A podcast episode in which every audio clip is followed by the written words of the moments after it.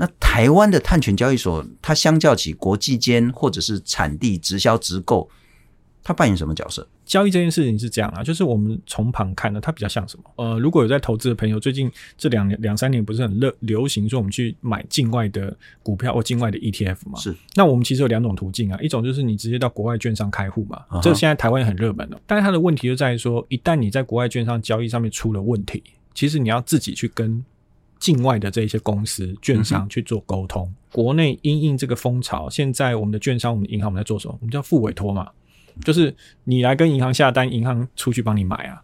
遇到问题，银行帮我处理啊，券商帮我处理。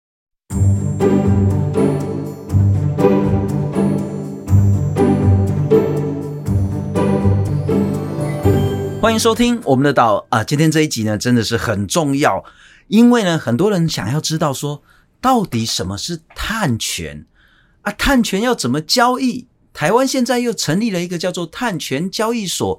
啊，跟股票有什么不一样吗？那一般人想说，哦，啊，搞不好这是一个好生意，那我可不可以去买碳权呢？不管是一般的民众或是企业，那要怎么买？啊，我可不可以卖碳权呢？啊，譬如说，我如果现在说我每天本来是开车，好，从此以后我每天走路，我省下来的碳，可不可以卖碳权出去呢？什么是碳权？碳权要怎么交易？然后呢，在二零二六年，欧盟要实施碳边境的关税 CBAM 啊，那到底又是怎么回事？台湾会不会受到很大很大的冲击？所谓的减碳，应应到每一个企业之后，它受到的冲击是什么？它该如何去应应？会不会有一波所谓的阵亡潮了哈？好多好多的问题。今天呢，我们来邀请到这中间非常关键的一个人，他是中经院绿色经济研究中心的研究员。不过最重要的，他是我们在最近才刚刚成立的台湾碳权交易所的董事刘哲良。刘老师你好。哎，主持人好，各位听众朋友，大家好啊！非常谢谢刘老师。然后今天我们其实要针对很多很多对这个议题很了解，但是一直搞不太头绪的这一些民众朋友来去了解什么是碳权。我只要减碳，我就有权利，对不对？不一定对。好，那什么叫做碳权呢？OK，这个哦，这故事应该这样啊，碳权这个字大概是台湾独有。其实世界上不太用碳权这个字啊，嗯、哼那个大概是二三十年前，我们从教科书上面在谈一些概念性的时候，我们会谈到所谓的 emission right。嗯、哼那可能我的师长们翻到国内就直接把它翻作碳权，但其实实物上大概二十几年前，国际上开始真的在做。哦，依着这个理论开始在做实物的制度的开展，他们开展出来其实是两种市场，或至少是两个商品，是但是人家不叫碳权，它各自有各自的名字。Uh huh. 所以这是在台湾理解这个碳权议题的时候，我们应该要知道，因为它是两个不同的市场。我常比喻就是它有点像是叫做肥料跟饲料，哦，都是什么料，uh huh. 但是其实完全不是同一个东西。是是，当我们摆在一起讲，就很容易。牛头跟马嘴对在一起。那我们先谈谈国外对于所谓的刚刚我们台湾定义的碳权，它大概的定义是什么？怎么运作呢？它其实现在，如果我们从交易市场的标的哦，是来定义它的碳权，其实它是两种嘛。嗯。那一种它产生的方式是比较像是许可证，OK，它是政府发给你的许可证。是。那通常这个背后的制度叫做总量管制排放交易，OK 哦，比如说国际上。比如说，我们很喜欢讲欧盟啊，欧盟它的碳权一吨什么一百欧，它就这一种。它的做法是我先把大排放源哦框起来列管，然后我就跟他讲说，诶，明年我只发给他，好比说两亿吨，total 两亿吨的许可量，OK。但是大家就来分嘛，啊，一人分，比如说有的工厂分到一千吨，有的人分到一千五，它有个规则。那它这个分的意思就是这许可证，你拿到一千吨，你就只能排一千吨。那你如果超过不够，比如说你今年景气真的很好，爆单怎么办？所以它加一个交易嘛，就是让你去跟有剩的人买哦，所以我们就可以交易来交易去。嗯哼，那这一种就是第一种，它的本质是一种许可证，而且是政府事前就发给你。OK，那我们第一种先 hold 一下了哈。对、嗯，譬如说刘老师是做那个呃塑胶业的，那我也是做塑胶业的，我们各自拿到一千万 CO2 的排放量。然后呢，你生意很好，结果你如果接的单呢，你都要生产呢，你可能会排放一千五百万吨。啊，我生意很差，或者是说我改善了很多很多制程，我用的绿能也好啦，我中间的排碳呢都减很多，我拿到一千万，但是我只排放了五百万。所以我省下五百万，我就变成是可以拿去卖给刘老师的一个权利，那就看你要多少来跟我买。是第一种的概念是这样，是没错。你多排的，你就要跟少排的人去买，是这个叫总量管制下的减量额度，呃，叫做总量管制下的排放权。总量管制下的排放权，因为它是一种排放的权利嘛。这个就是说，你被限制的这些产业工厂才会玩这一套游戏嘛，哈。是直接相关者是被管制对象。那大多数没有被限制管制的，它就是另外一种，那就是你接下来要谈的第二种。应该是说看国家别啦。其实有些，即便像欧盟这么大家认为这么成熟或成功的典范案例哦，它用总量管制排放交易，它只管到欧盟大概四十帕的量。OK，那你剩下六十趴就是用别的工具，或甚至它就是没有事情啊，uh-huh. 没有任何的政策工具覆盖在他们身上，所以可能我们就是靠环境教育嘛，哎，告诉大家这很简单、啊，oh, 对对对对对对，尽量要坐公车，不要开车这样子。是。是是，所以其实每个国情不一样，不一定是说大家一定是这样设计，只是说普遍来讲，你去做总量管制排放交易的时候，一定是抓大放小，我一定管大排放源，因为它的行政成本很高，就像是能源啊、钢铁啊、水泥啊、大大的制造业。了解了解。那第二种呢？第一种其实对我来讲很容易理解，然后就是说有被管，有被要求，然后说你只能排多少，结果你多排，你就要去跟人家买他的排放，人家少排的这个额度或是权利，少排的你就可以把你的这些少排的额度拿出来卖，这个容易理解。后来就会越来越难理解，怎么会有人？我们查了一下那个 Gold Standard，就是 GS 上面还有说卖炉子也可以取得碳权。然后改善一个喝水也可以取得碳权，种树也可以取得碳权。我们刚刚谈的这些，通通都没被管制，可是它依然取得了碳权，这到底是怎么回事？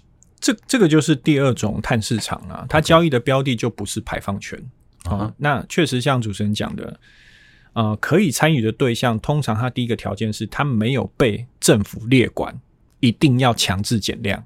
好、哦，这是先决条件。它叫做我们刚才讲，假设欧盟四十趴被列管，那、啊、剩下六十趴就可以做，有机会可以做第二种。是，那第二种它的它的本质是什么？它的本质是叫做减量成效的认证。啊哈，也就是说，它的前提哦，条件是说你要先花钱去做一个计划，比如说你去换灯管、换灯泡、换炉子嘛。最近那个、uh-huh. 那个联合国很多这种，那你要先花钱去做一个减量，然后。随着你的减量的执行哦，你要有实际值的记录哦，说我今年省了多少电啊，换算起来那个减多少碳。Okay. 你累积了一段时间之后，你再拿去给可以帮你认证的，我习惯称庄家啦，他发证给你嘛，帮你认证说哦，你确实减了十吨，你确实减了一百吨。那他帮你做完认证之后，这这个东西被认证的这个吨数其实就是碳权啊，因为它是减量成效。所以它的条件是事后的，有没有？他要先做一个案子，真的去减了量啊，找人来帮你认证哦，就很像你制造业，只是你是制造出来的东西叫减量成效。OK，那你的减量成效就可以开始去卖卖给别人，因为这是你的产品嘛。那譬如说，我如果是一间做纸的工厂，对，那我自己觉得说，哦，这个减碳很重要啦，地球真的很重要，所以我自己来减，然后我找了一间也许被认同的公司来认证。认证说，我减了一年，减了也许是那个一百万吨好了。如果是我蛮大间的工厂的话，我就有一百万吨的碳权可以卖了。是啊，是啊，啊，我要卖给谁？嗯，一般来讲，就是第二种这种减量成效认证型的碳权哦。它的用途比较多元化。啊哈，那我先我先厘清一下，这稍微有一点点复杂，可我还是尝试把它讲清楚。减量成效认证型的碳权哦，不抵我们的排放量。它抵的叫排放责任，那这一定要讲清楚，因为很多人都误解。最近很流行，国内不在做碳盘查嘛？是去盘说你一家公司在某一年的时候，你可能整个公司排一万吨，哦，这个其实是基于事实的盘查，因为你已经排一万吨了嘛，对，盘出来叫一万吨。那很多人觉得啊，这一万吨看起来不好。而且政府看到一万吨可能叫我缴钱啊，供应商看到这一万吨叫我要碳中和、uh -huh. 啊，消费者看到你这一万吨说你是你的污染产业，对对对，我就不跟你买了这样。对，那我说那我可不可以去买个碳权，减量成效认证型的碳权来美化一下，说我变五千吨？但我跟各位讲，这是错误的理解，不行。他说不行、欸，为什么？因为它是事实啊，它已经排一万吨啊，排一万吨就排一万吨啊，不会因为你做这些事情，你去买个五千吨让你。排一万吨这个事实变成五千吨吗？啊，我不就叫碳中和吗？我不是 排了一万吨，我去买一万吨回来，我就是碳中和了，不是吗？这是两个概念哦。哦，排放量不能够被碳权抵掉，但是排放责任也许可以。什么叫排放责任？就是故事都是在你盘查之后开始啊，你盘出一万吨之后，开始不同的利害相关者，比如说我们的政府盯着你。啊，假设你是列管厂商，我说，哎、欸，你排一万吨哦，那一万吨请负责，负责的形式叫缴碳费，这叫责任一。OK，有一个 stakeholder 跟你做要求，uh -huh. 那就产生责任。好、uh 责任是在这种语句底下产生的嘛？有人对你要求，是就形成责任。那我刚才举的例子是政府对你要求，哦，你的一万吨被要求了，然后要缴钱。那你说我这一万吨可不可能被别人要求？可能啊，比如说你刚好是国际供应链大厂，嗯哼。的供应商啊，跟你讲说，我二零三零自己要做碳中和啊，所以我的供应链全部要碳中和。这时候他就要求你，你要做我生意，你就要碳中和，你这一万吨给我中和掉，这叫责任二，只是呃负责的方式叫做碳中和。哦，那你说会不会有责任三？有啊，可能消费者关爱的眼神嘛，希望你不要排那么多。那你说，哎、欸，为了降低，因为已经排了嘛啊，可是我要补偿一下说，说地球因为我这一万吨。可能在升温上会有些影响，那我去补偿一下，我去别的地方减个一万吨来补偿，这叫 compensate，或者是叫抵抵减呐.就是抵消一下我的影响，可不可以？那你就做嘛，这叫责任三。那你说会不会有责任四、责任五、责任六？会啊会，就是你这一条路，你只要做生意，越多人关注你，你的责任越多啊。那这不同的责任，有时候它可以用碳权来抵一下。那我举举台湾碳费的例子啊。台湾碳费它的运作方式是这样：你排一万吨，你这一万吨要付出代价，叫缴碳费嘛，这是你的责任。是。那你说，那我可不可以先买个呃五千吨的碳权回来？那我之后只要缴五千吨。政府说可以，为什么？因为它本来是要要求你为这一万吨付出代价。OK。但你这其中五千吨你去买了碳权，你用这种形式先付出了一种代价。了解。所以你剩的就是另外五千吨要去付碳费。把你的代价补齐，嗯哼，但是这跟你最后的排放量是不是五千还一万没有关系，因为你排就是排一万吨，你就是排了一万啊，了解，你就是已经排一万啊，所以很多人误解是。因为他一直以为买了碳权之后，他可以美化它的排放量就降到多少，这是不对的，这是反过来想是，我排了这个量之后，我不同的 stakeholder 对我做要求，那这些要求我可能可以用碳权来抵掉。那我常.我常举个例子，大家听听看哦。我常举说，比如说我们去量饭店买买东西啊，然后我就停下停车场嘛、嗯。那我说我停三个小时，这个在我们的比喻里面，它叫做它叫它叫排放量，就盘查量啊，盘查结果。我停三个小时就三个小时啊，是就已经是发生的事实嘛。是。那再来是什么叫排放责任？在这例子里面是，哎、欸，量贩店可能要求说一个小时你停车要缴一百块。所以停三个小时要三百块，这叫责任。是，然后为了三个小时你要付三百块责任。是，那你说碳权在这比喻里面是什么？是你如果去购物，购物到一定量，他给你一个 coupon 折价券，那你抵的是三小时还是抵三百块？其实你抵的是三百块啊，从头到尾三个小时就已经发生了嘛。哦，了解了解了解。对，总之那个概念很清楚了哈。你排了多少就是排多少，排多少就是多少。你的碳权无法去折抵你实际的排放量，但它抵的是责任。但你的排放责任，你可以用购买的方式。对，因为它是它的重点是要你付出代价。但我们现在接下来就是说，那好，我如何把我的东西变成是碳权，然后我应该要的这些责任，我透过碳权来折抵。刚我们谈到是说政府强制要求，像在台湾就是接下来可能在呃之后，也许是明后年就会实施的碳费制度。那 CBAM 可能是二零二六年会正式实施的这种碳边境关税等等的这些事情。另外一种很重要就是说，你被你的也许合作厂商要求，譬如说苹果，你如果要接苹果的单子。你不管是做晶圆的啦，做封装、做测试啦，做运输啦，做任何的东西，他就说：“哎、啊，我要碳中和，你不可以扯我后腿嘛。”所以你自己也要去做一些碳中和、碳减的这些问题，所以你就可以去买这些碳权。是，呃，概概念是对的。其实。因为我们既然了解说探权它抵的是责任，其实责任一定是有人要求你。是，那这个要求的对象可能来自于几个，第一个是国内的法规啊，就是国内主管机关嘛，就是比如说碳费就是嘛，是哦，就是一种例子。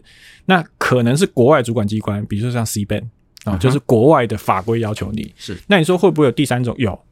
国际供应链，这跟法规没有问没有关系啊，是你的供应链伙伴他自己要做，他要求你也做。台湾也没要求，欧盟也没要求，对但苹果要求，对，是这个意思。所以第三种是这样，那你说第四种还没有？有啊，消费者关爱的眼神也算啊。是，所以我才说了解碳权，你必须要先理解谁对你要求，我们才来分辨说碳权能不能够。符合他的要求来。我之所以这样问啊，因为很多人质疑说、嗯、啊，那什么探权啊，好像是这种无中生有啦，被硬生生搞出来的一个很浮夸，似乎很容易泡沫的经济。但这样听起来，恐怕接下来这个是很硬的一个需求。应应该这样讲，其实我不太知道，大家可能误解说，呃，认为它是一种无形的凭证还是什么，就把它当做是很泡沫的东西，我不理解。可是股票不是也是这样吗？但我想请大家反思的是，它背后的基础是什么？就像我刚才讲，如果你是减量成效的认证哦，你一定要做一个减量专案，然后扎扎实实的要把那个数据都检出来，而且还要请查验证公司帮你查说数据是对的，你才能去申请。那这背后它不是无中生有啊，它是做了一个案子，它才会有。只是你最后拿到的是别人认证那一张东西，当然是。那个那个庄家给你，你你你要说他是无中生有也算啊，可是他背后要取得这一张无中生有的东西，他要做一大堆事情啊，所以这个不叫无中生有啊。好，那我们刚刚谈了很多，就是说什么是碳权，谁会去买碳权？那接下来请教如何取得碳权？刚刚我举了一些例子，像是说那个在非洲啦，或者在其他的国家中南美呢，他透过像是诶，我就是让大家使用新的净水设备，那说。它、啊、跟喝水有什么关系？因为净水设备出来之后，你就不用烧开水，你就省掉了很多很多木材被燃烧，所以你就减了很多的二氧化碳。也有谈到说，诶，那我换一个什么水龙头啦，我换一个什么节能炉具啦，我透过这个来去认得碳权。在台湾，我们之前也有报道，像是养猪业者，他把那个猪的那个废水。就是猪大便然后收集起来，不要让它到处乱飘，不会产生更多的沼气，然后把沼气呢拿来去做发电，这个也可以做认证。换句话说，你能想象的是五花八门，你只要够想象能力，你就可以取得碳权，是这样子吗？呃，取得碳权，如果我们我们现在讲的都是在第二种脉络，就减量成效认证型的碳权，是顾名思义，它一定要减量成效。OK，哦，那它的减量成效是怎么来的？大家想一件事哦，有时候你你觉得这个是没有细想，就觉得很合理，细想哪里怪怪？比如说我们去换变频冷气，对不对？换变频冷气，大家的经验是换了变频冷气之后，哎，开冷气省电，然后减少碳排。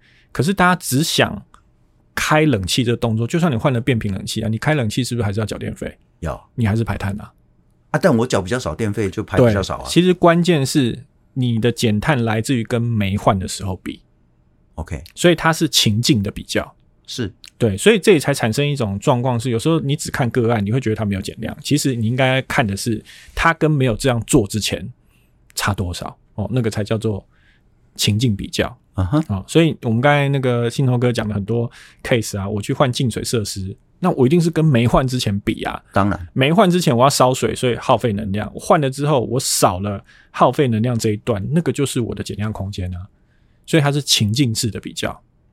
了解啊，我听下来，所以那个关键是在于认证，也就是你还没去做改变之前，那个状态你要先被认证过，然后之后你做了这个状态改变，减了多少能源或是少了多少碳。再被认证，这中间的差额就是碳权。概念上是对啦，那实物上的操作是这样。比如说你要申请个碳权哦，其实最苦恼的是，呃，一般人可能不会去记录他以前没有换之前的习惯。比如说以前我们自己用定频冷气的时候，uh -huh. 我平常不会没事去记我每个月账单多少钱，每一期账单多少钱。可是如果你为了要申请碳权的话，你必须要佐证资料，说你没换之前每一期大概。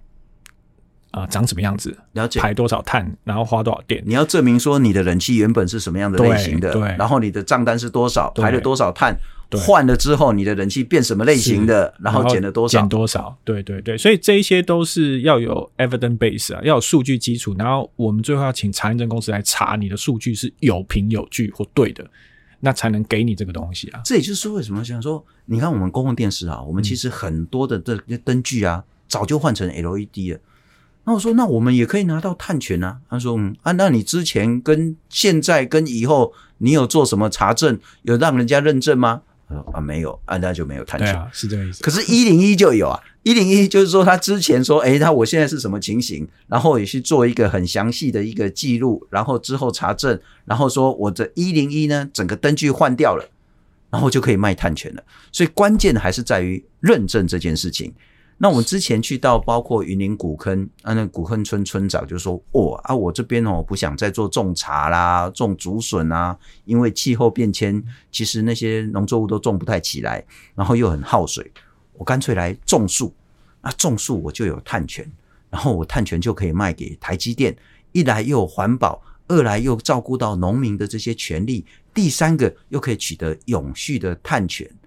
那很多人说。”这个好像没那么简单。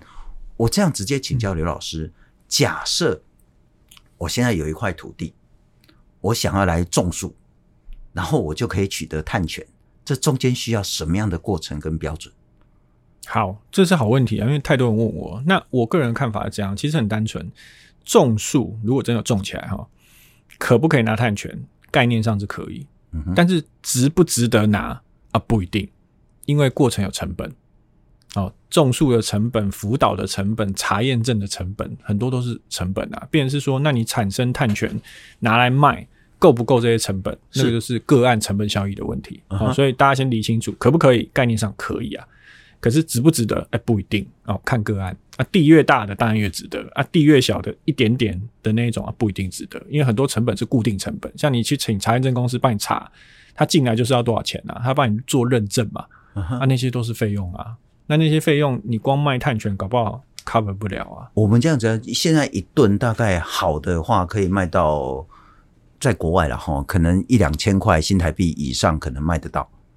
如果是植树造林的碳权，它的均价，因为这个稍微有点复杂。减量成效认证型的碳权，比如说植树造林哦，它又分成不同的形式。什么叫不同形式？就有时候我戏称叫有机跟非有机啊。像我们平常就是去菜市场买菜啊，你有机的就硬是比较贵嘛。是，那那惯性农法就比较便宜嘛。是，啊，你说吃起来有什么不一样？也许有人吃得出来，我吃不出来啊。嗯、但是它的重点是栽种过程对环境友善，叫有机，对不对？那碳权可不可以这样？可以啊，就是你用很快的方式去种，一下就把地都铲光，嗯、快速去造林，经济造林。你也可以说我慢慢检查树有没有问题，是，要补种，嗯、还是说救救它，把一些生态友善，对.就生态永续的农法、工法来做，嗯、那。可是你要种比较久啊，你可能要半年，可能要一年啊。OK，可是这个叫有机是，哎、欸，你做的比较符合那个永续发展目标啊、uh -huh. 呃，比如说创造就业机会，当地请当地人来做啊，或者友善啊，那这种可以卖比较贵啊。Uh -huh. 那就均价来讲，如果是一般的那一种，大概七块八块了，美金一吨。哦，才七八块哦。对啊，好的，我们刚才讲说，你用永续的这种方式去做的，它就可以到三十块、四十块是可以的。其实价差就在五六倍啊。了解了解。那如果好，大概就是一千上下，一千一千多块嘛啊。一般就是大概几百块。如果是七八块、八九块，大概也就是两三百而已了哈。是。所以当然，所有你如果减下来，你都可以去做认证。嗯。可是你要想，你要种树，你要先整地。然后你要有树苗，你要灌溉，然后你会付出很多的人力成本，然后可能中间还会有一些折损的部分。重点是你要找人来认证，我听到是几十几百万跑不掉。是啊，那我我大概讲一下那个概况啊。当然说数据不是那么精准啊，我们抓个范围，嗯、比如说以前我们在看我们国家有什么平地造林啊，这种什么植树造林的补助的政策嘛。是。一公顷要成林哦，大概要一一千两百棵到一千五百棵树一公顷啊。那呃，坊间的团队帮你种树，有简单种跟复杂种嘛，就是种一公顷抓二十年，大概就是收你一百五到三百万哦。那你所以摊下来，你一年可能要十几二十万嘛，是哦，这成本只是种树哦，还不包含说申请要什么查验证，有的没的。那你说一公顷，如果按照，当然这很多人就讲说低估啊，什么都没算。可是我们现在用国家所谓清测的数据平均来看，一公顷的林地一千多棵树，一年大概就帮你吸十吨啊啊！所以就算你这十吨全部拿到碳权，就算让你卖到很贵，一吨一千多块，你一你一公顷一年就是多一万块啊。那你你如果只是单纯想说用一万块去覆盖掉所有的造植树造林的成本，那几乎是不可能。可是反过来讲，碳权它真正的意涵是说，你本来就有一些零下经济的模式。那你说.当我的地够大，我去增加，uh huh. 我去申请碳权，它可能让你的报酬率多一趴，是多两趴，哎，这有机会。了解。但是它那个 scale 要过够大，因为很多东西是固定成本嘛，种树有些或者是查验证就固定成本的，uh huh. 你要够大，拿到量够多，那你来做这件事可能就哎合啦。啊，换句话说，我听到现在就是两个很关键的一个部分了哈，就是所有可以减碳的都可以取得碳权。第一个，你的先决要件是你在改变之前，你要有详实可被接受的记录。第二个很关键，就是你要有认证机制。但是你得评估你付出的成本跟你可能得到的碳权，这中间到底划算不划算？很多时候，当你没达到规模的时候，那绝对是不划算的。但是你想的是说，如果你不是想赚钱这件事，你想的是环境这件事，那当然就该做了哈。可是另外就是说，好，那我们谈到说，怎么样取得碳权？取得碳权之后，谁会买？那个运作机制是如何？那接下来的关键，台湾的碳权交易所，那是今年应该是八哎十月八月才成立，八月，八月，台湾成立碳权交易所。现在的情形是怎么样？啊，未来又会如何运作？这跟大家分享一下。其实台湾哦，如果大家已经理解说有两种不同的碳权，那台湾呃短期内或已经存在叫做减量成效认证型的碳权，这个存在十三年了。OK，那以前就有在交易哦，不是没有交易，只是因为我们没有交易所，所以我们用的交易形式都是大家普遍称之为场外交易啊，有点像是我要买蛋，我不是去量贩店买，因为没有量贩店，我跑去。产地找鸡农哦，产蛋农然后直接跟他你勾血嘛，来我要跟你买一批蛋，那、uh 你就报个价给我，啊就你情我愿就就做交易嘛。其实就那个叫场外交易。那场外交易完之后，你最后诶、欸、结束之后，你要把这个数据，就是说你要从哪一个账户挪多少挪多少吨给谁，你要回报给主管机关发碳权的那一个单位啦。Uh huh. 但在台湾是。早期是环保署啊，现在是环境部。你要跟他讲说，诶，我账户里面有多少额度，因为卖给谁了，所以你请帮我注销或移给他。那他这个背景是因为早期台湾并没有管温室气体嘛.对，可是又想要鼓励他减，那大家就被鼓励的人就很纳闷说，那你拿什么鼓励我？我为什么要先减？反正法律也没要求我啊，干嘛减？那当时二零一零年的时候，环保署就想说啊，不然这样我就学国际嘛，发碳权给你当奖励。所以他说，诶，请。请大家呃自愿的，然后去去做减量。嗯哼，那你做完减量，我帮你认证一下，我就发碳权给你。哦，那可能大家好奇是，那我为什么要这样做？我如果没有地方用这些东西，它就是没有用嘛。是。那其实，在十几年前的那时候，台湾的背景是有一个很大的用途是环境影响评估，就是有些案子它进到环评之后，它的温室气体可能被要求要做一定的减量，嗯、那它最后可能担心它减量达不到。那那时候的呃承诺里面或法规里面就有讲说，那不然你可以用那个国内产生的这种碳权来去抵掉你的责任。哦，所以当时是有供给，就是国内这一些自愿做的，我把它给他奖励。那需求最主要是来自于那个环评业者，是环评的个案呢。是，所以早年的运作它是一个比较比较封闭的市场，是因为。其实有需求就是就是环评业者而已啊，一般人不会有这个需求。那时候也没有什么供应链的要求，因为早年国际上谈这事情虽然谈得风风雨雨，但是呃很多人都没有行动嘛。嗯、那没有行动，自然就不会有什么供应链要求你啊，消费者关爱眼神啊。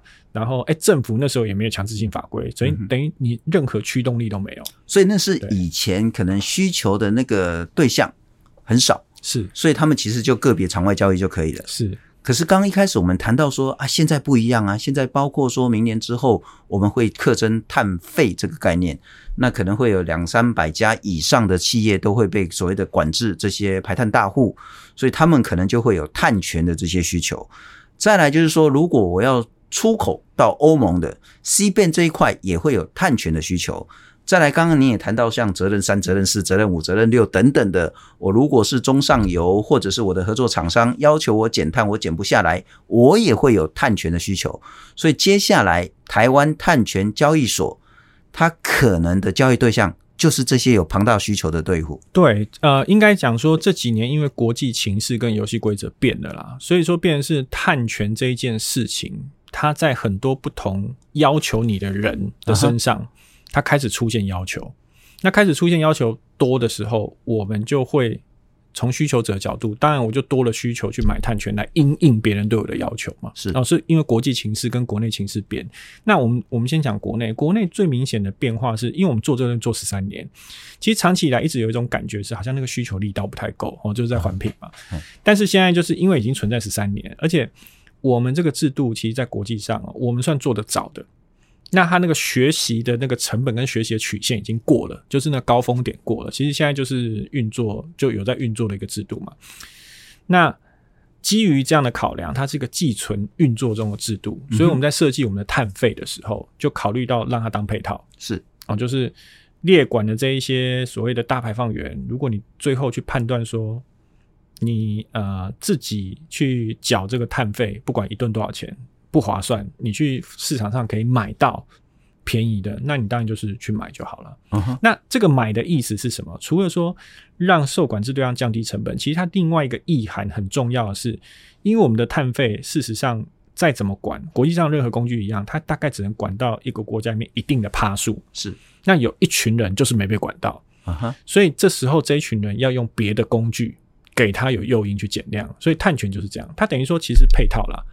碳费就像萝卜加棍子的棍子哦，我就是敲打大排放源，是、嗯、就是我要给你收碳费，请你赶快去减量。啊。这个量大概占全台湾六十趴左右，那剩下四十趴没事做啊，没事做说棍子没打到你嘛，那我就说没关系，你自己衡量一下，我就用萝卜给你，对，我就给你萝卜，你就是去做碳权。如果你自己算一算啊，核算的话，你去申请碳权，那你申请完碳权之后，你就可以放在交易所上面，那你可以卖给。呃，比如说被碳费管制的人去抵碳费，uh-huh. 或者是卖给想要去抵那个国际跟供应链要求的人，是，或者是你想要拿来做一些特别的产品，比如说最近有一些碳中和的产品，好、哦、像前一阵华硕说碳中和笔电，嗯哼，或者是像欧莱德这种什么全产品都碳中和，嗯、是这个就是有时候是商品设计的考量，因为就是有大家以前常讲嘛，什么绿色商品啊、uh-huh. 绿色标章啊、Eco 标章啊，那我我也可以有碳中和标章啊、嗯，它就是一种。那个环境商品的意思，只是它是其中一种特定的种类，是它就可以增加很多企业形象，然后改善它自己的一些所谓的那个企业社会责任等等的。是是。可是问题在于说，好，那这些有需求的，你刚刚也谈到，之前都是直接去产地购买嘛，我就是场外交易，所以他可以直接跟有碳权的人去买，他也可以去像是那个 Gold Standard，就是 GS，就是国际间很多商品的买。那台湾的碳权交易所，它相较起国际间或者是产地直销直购，它扮演什么角色？我干嘛一定要去台湾碳权交易所买嘞？这个问题也很好。其实，呃，交易所它的产生是在今年二月份汽油法修法过程里面哦，有很多立委的关切是哦，然后在呃讨论的状况下，要求金管会要参与来协助做交易的监管，那金管会才责成说。呃，证交所来帮忙。那证交所在这个情境底下去成立一个碳交所来做交易的工作。那交易这件事情是这样啊，就是我们从旁看呢，它比较像什么？它有点像是我们平常去量贩店，比如说全脸啊、顶好啊这种角色。你要去买蛋哦，只要决定说买哪一种嘛，买哪一家牧场，有机非有机，洗选还是什么颜色啊，然后。价格多少你都清清楚楚，你也不用去跟他谈，你就是决定要不要买啊。再来是你买到坏的，买到臭的，那、啊、你就找全联 或找对，你要负责啊，你要负责，你帮我帮忙，你你帮我挑的啊。可是如果你没有这个量贩的中介者，你变成是你就想象，那我买蛋，我要跑去产地找蛋农啊，我还要找到对的蛋农啊，这叫做询价成本，找到对的人。第二个是啊，你要跟他你勾选啊，说我以后一批。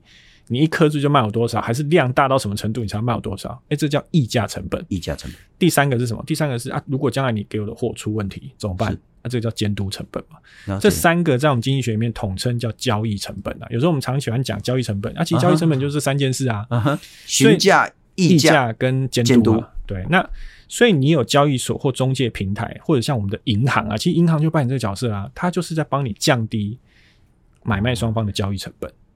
哦，但是。但是同样的，你就你就想一个状况，在台湾的交易所里面，你有没有机会买到最便宜的碳权？我跟各位讲，你比较没办法期待，是因为他在做这些事的过程，既然你降低了交易成本，嗯、我提供的服务，我我不我不一定会让你买到最最便宜，因为我在过程里面我要付出代价。因为交易所要收服务成本嘛，对对，那这个是大家第一个要有正确期待。但是从交易的角度来讲，有交易所来帮你把关，绝对是比没有好。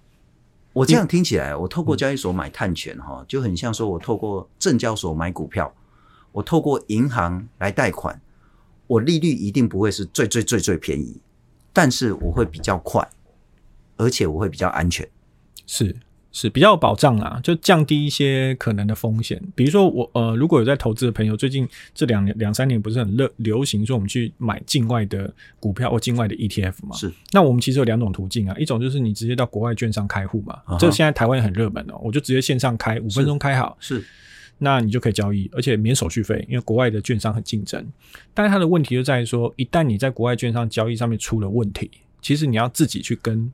境外的这一些公司、券商去做沟通，嗯哼，那那个沟通成本是很高的。那所以后来国内因应这个风潮，现在我们的券商、我们银行我们在做什么？我们叫付委托嘛，就是你来跟银行下单，银行出去帮你买啊。但是你每下一笔，他就要跟你收一笔手续费。那你说这两个差别在哪？差在一个就是不用手续费嘛，一个就是一直跟你收手续费啊。Uh -huh. 但是很多人还是为了怕麻烦，甚至有一些税的考量，他最后就是选择说，那我就。我就找国内的银行嘛，反正遇到问题，银行帮我处理啊，券商帮我处理啊，我就不用担心说自己还要去跟国外的公司你勾血的。那所以台湾的碳权交易所现在因为才八月才成立的嘛，哈、嗯，所以接下来包括说国内的碳权、国外的碳权都会上架，国内的买家、国外的买家都会进来吗？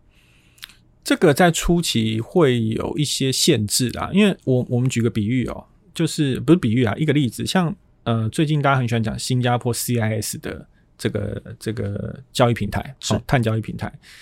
他们也没有开放一般人，他们就是要给法人，哦，像公司这种，而且它 KYC 哦，就是你要你要申请那账号，可能要一段时间，他还要看你的银行啊的往来啊有没有正常啊等等，它一开始限制。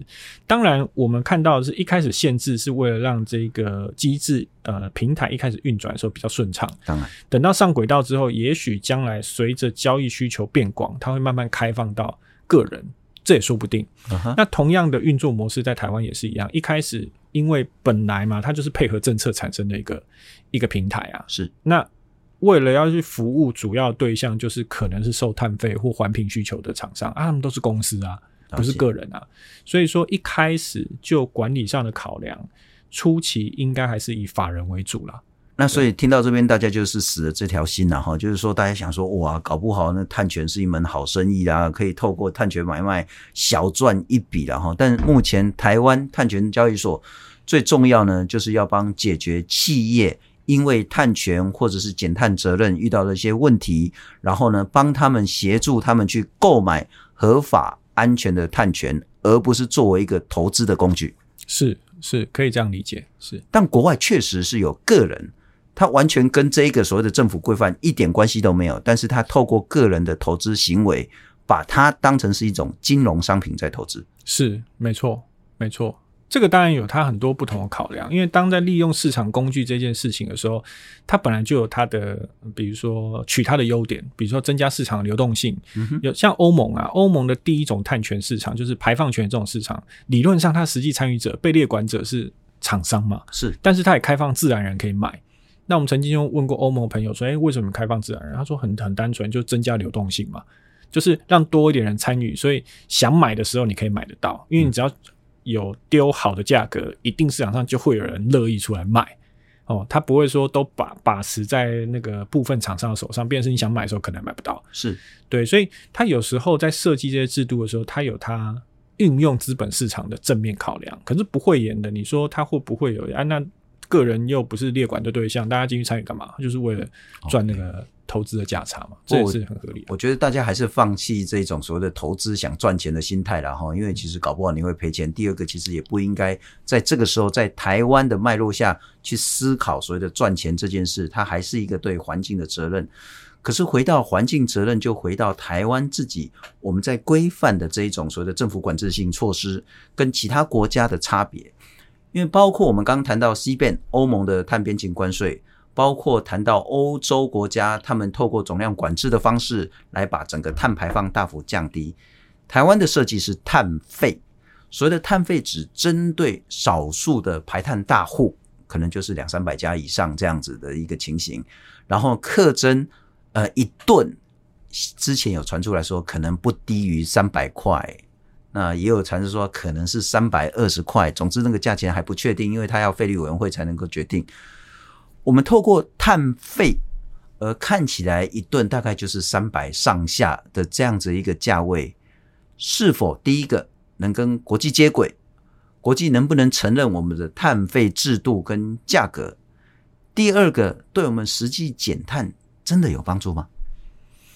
这问题其实分成好几个面向哦。第一个谈就是说，当然我们先澄清啊，是不是三百块这不一定啊。这其实要等到明年那个费率委员会做评估，然后再是部内去做最后的审定嘛。所以不一定是三百块，这大家先放在心上。那第二个是什么？第二个是大家常 question 说，诶，那费率这么，大家就觉得三百块很低啊，三百块很低，能不能带足够好的减量效果，那我跟大家诚实的讲啊，其实费率这种事情就是一翻两瞪眼啊。你越高，当然大家大家压力越大，当然就减越多嘛。可是如果事情是单向，它就很单纯。嗯哼，如果我们只是为了减量目标，那我就把它定个三千块、五千块都可以啊。可是问题就在于说，它有约束条件啊。它的约束条件是，那你是要它转型，还是它要它转行？就是你要去兼顾说它有没有。是一些呃过渡时期的考量，它是不是能够承担这个冲击？然后再来是，如果这个东西一旦转嫁之后，消费者能不能够承，能不能够负荷？其实这些事情都是实物上我们不置可否，是你要去考虑的哦。变成是说，你要考虑的因素不单纯就是我要一个足够高的费率带来足够高的减量，是哦。那这个事情。不是不是单一面向了哦，那因为足够高的费率，它可能就会带动更多的成本，要么企业倒闭，要么出现所谓的绿色通膨。你你像回到一个议题哦，为什么现在欧盟跟我们讲，它要做碳边境调整机制，要做 CBAM？其实它就是这样啊，因为它国内呃，二零一九年绿呃，欧盟说它从绿色正纲去宣示，二零五零它要成为世界第一个气候综合大陆，就要做近零了，整个欧盟了。那也因为这样，它国内的管制要收紧了，要越收越紧。是，那它国内厂商当然不乐意啊。制造业者说啊，你是叫我全部滚出欧盟吗？还是不让我做生意？还是要怎么样？那他们才说没关系啊，我知道你压力很大，那我来帮你们做边境调整。什么意思？就是你的每一吨产品付出多少代价，嗯，我就要求进来的产品要付出相同的代价，我让你们公平竞争。好，那。这个就是配套啊，所以不置可否是说你的管制越强，那当然成本代价越高啊，厂商压力就越大嘛。嗯哼。但是你要同时兼顾它的竞争力，你就要很多配套。是。像欧盟边境调整机制就是欧盟的配套。嗯哼。它是在这种前提底下，它去要求境外进来要调整啊，你不调，那我就大家就是国内厂商都不生产，就去买国外产品就好了，那国内就没有制造业嘛，会变成这样。某种程度，我觉得 CBAM 是这样，其实它是为了保护是自己国内的产业，是，是没有错。它就是回到关税的概念了，哈，就是说，当我为了环境，嗯、国内的这些相关产业，我都付出更高更高的成本产成本之后，没道理你国外的这些产业进来打死我自己人。对，概念是这样没有，所以我要设一个高墙，哎，你也要付出跟我国内一样的成本，你才可以进来跟我国内来竞争。是，但是问题在于说，好，那台湾要不要跟他去做衔接？如果不衔接的话，我们会不会处于竞争的劣势？如果衔接的话，会不会我们要付出很大很大的成本？包括企业可能调试不来，可能会倒闭，包括说整个物价会飞涨的问题，也就是所谓的碳税跟碳费之间，我们的考量是什么？其实应该这样讲，我们从几个层次来来剖析这个问题哦。概念上都是对的啦，我们一定要跟国外对接哦，接轨啦。因为我们本来就是外贸导向的国家，我们不去跟国外对接，那我们要跟谁接？嗯，哦，这是第一个，大家一定要知道。只是说要接的时候，我们就要厘清人家游戏规则是什么，才不会慌乱的乱乱去乱去隐隐啊，做了一些也不需要做的事情。那如果你回到欧盟 CBAM 来讲，其实它现在这个时间点。他他的精神哦，一定是他国内有管制的那个产品，是他才能要求进口的那个产品要调整。他如果国内自己没管制哦，他也不能要求你啊，这是第一个前提嘛，这平公平嘛。第二个是说，那他初期到底对台湾的影响是什么？他他一开始就说，诶、欸，我初期第一阶段就管六个商品部门别，嗯哼的底下的产品，钢铁、铝、水泥、肥料、电力啊，对，嗯、那真的我们看那个海关的资料库，真的台湾有过去的就是。铝制品嘛，铝制品、钢铁啊，跟肥料，跟肥料，对，但是其中大宗可能就钢铁，就四五百亿这样嘛。那、其中又是螺丝螺帽大宗，是，那大家就很担心说，哇，这个是去到时候要缴很多钱。可是你再去看它的游戏规则，其实它在现在这个所谓的过渡期，二零呃今年嘛，二零二三到二零二五年底，它要你做的就是提交资料啊，什么资料？就是你每你每一单位的产品到底排多少碳，而且它要求你提很多。自己的燃料燃烧叫我们简称直接啦，是。加上电力使用叫间接，是。再来是你的重要原料，OK，哦，你要跟你的上游原料厂商要他的资料，嗯，然后一起报给进口商.哦啊，所以不是报给欧盟，是报给进口商。啊。如果进口商没跟你要，你也不用给他，哦，但是他他会来跟你要了，如果要进口那个，所以第一阶段真的要硬硬的，其实就盘查，这躲不掉。但是你说到了第二阶段，二零二六要不要真的去做财务调整？你就要回过头看你的 counterpart，就是你这个产品在欧盟境内怎么被管，你才有办法去判断说你可能要付出多少代价。因为最后我们要跟他比啊，是对啊，你第一期只是在。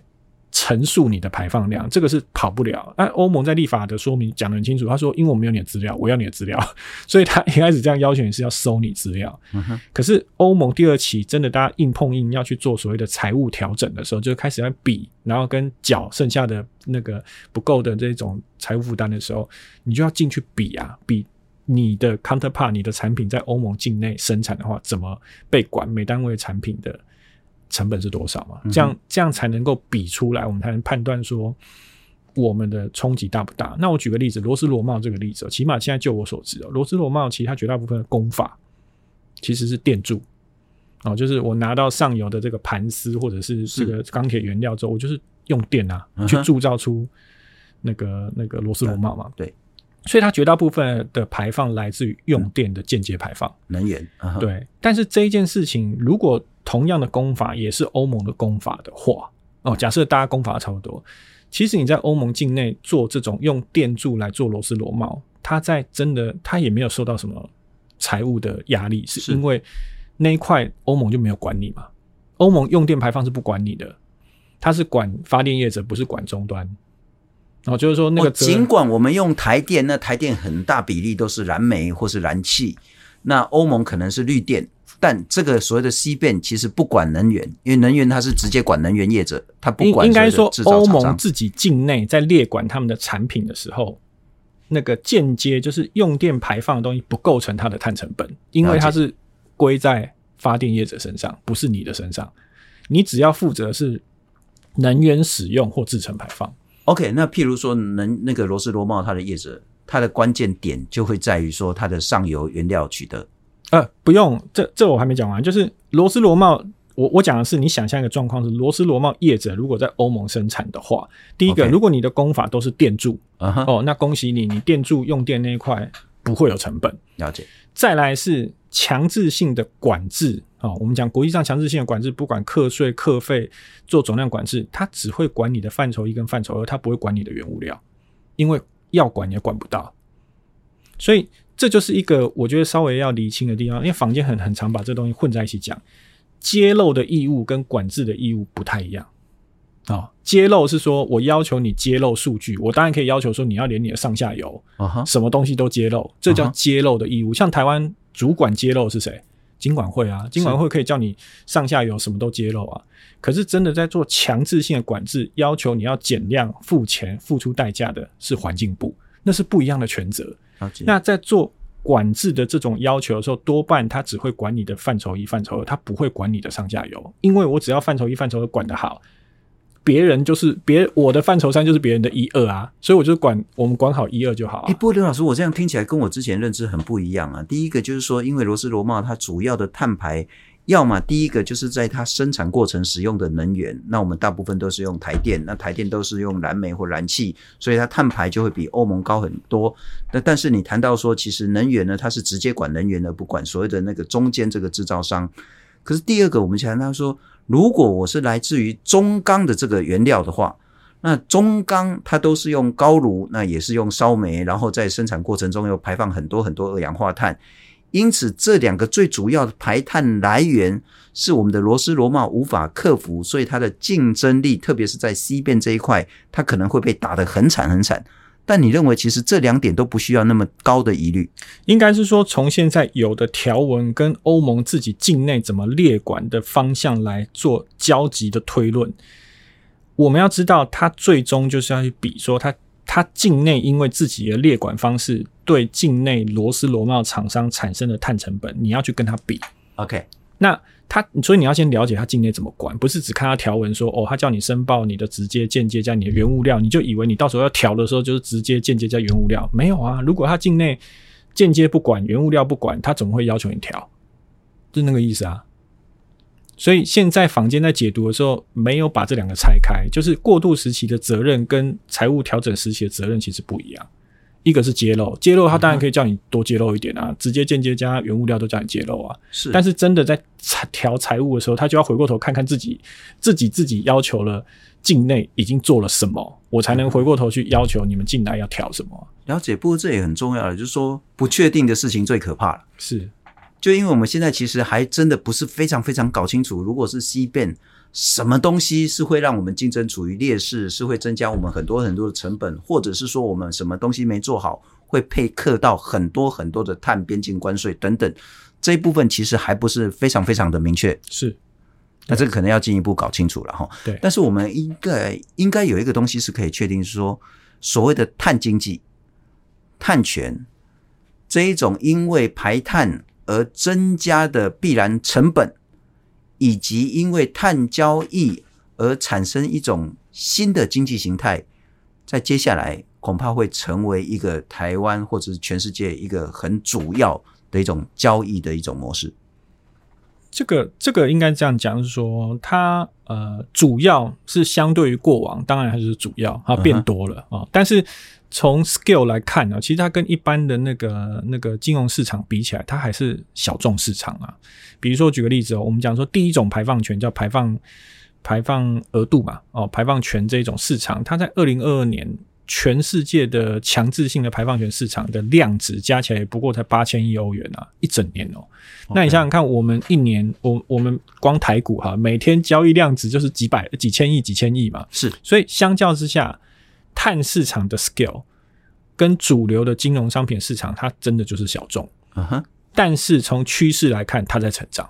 嗯哼，所以这个我们要先知道，它不会变成，它目前短时间不会变成所谓的主流市场。OK，但是它在成长。那这是第一个要，第一个要知道。那第二个是说，这件事情，呃，它完全是政策是比较大的驱动力。只要我们的政策一直在收紧，或全世界。